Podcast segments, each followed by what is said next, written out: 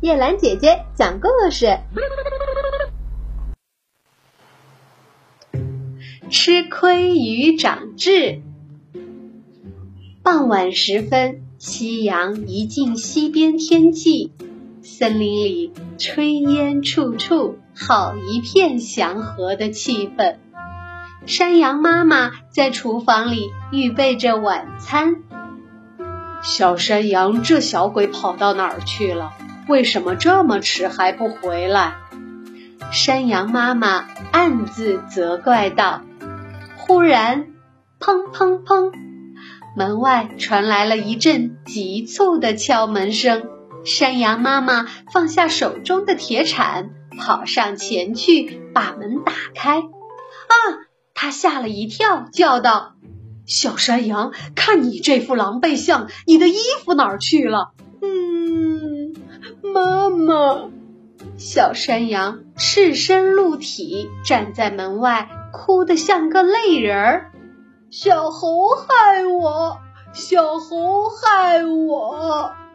哦，怎么个害法？说给妈妈听听。山羊妈妈用围巾擦抹着小山羊身上的水珠。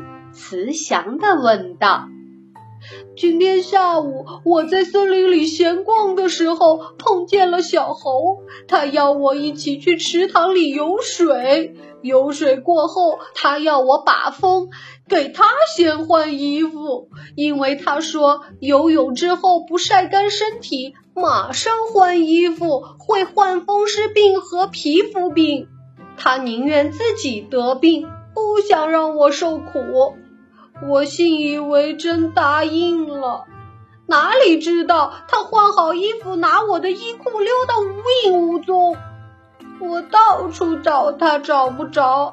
所以，所以，嗯，妈妈，你不会骂我吧？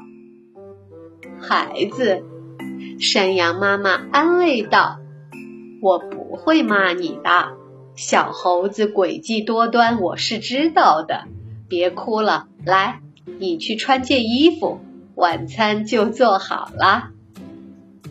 那天晚上，小山羊吃了一顿可口的晚餐。又有一个傍晚，山羊妈妈准备了晚餐，在打扫客厅。小山羊又哭哭啼啼跑了回来，这一次。他遍体鳞伤，周身鞭痕。孩子，你这是怎么搞的？山羊妈妈爱怜的问道。嗯，妈妈，小猴害我，小猴害我。小山羊一面哭诉，一面抹着眼泪。又是小猴害你？山羊妈妈有些不悦，说。怎么个害法？你说来听听。今天下午我在山坡上嚼草的时候，遇见了小猴。他告诉我，森林外那座果园的红毛丹熟了，果园的围墙上垂挂着颗颗红彤彤的果子。他邀我一块儿去偷采。到了那儿，他爬上围墙，叫我在墙下接应。他把丢下来的果子拾成一堆，采了红毛丹。他爬下围墙，捡起红毛丹，要我暂时在那里等他，让他把红毛丹捧进森林里，收藏在一个安全的地方，才回来带我去。因为他说，如果不是这样，果园的主人发现了，追上来，不但红毛丹保不住。而且大家都要挨揍，还是让他冒这个险的好。我深信不疑答应了。谁知他快跑进森林的时候，忽然无缘无故哈哈大笑了两声，引来了果园主人，不由分说把我揍了一顿。嗯，妈妈，你不会骂我吧？孩子，这一次我不原谅你了。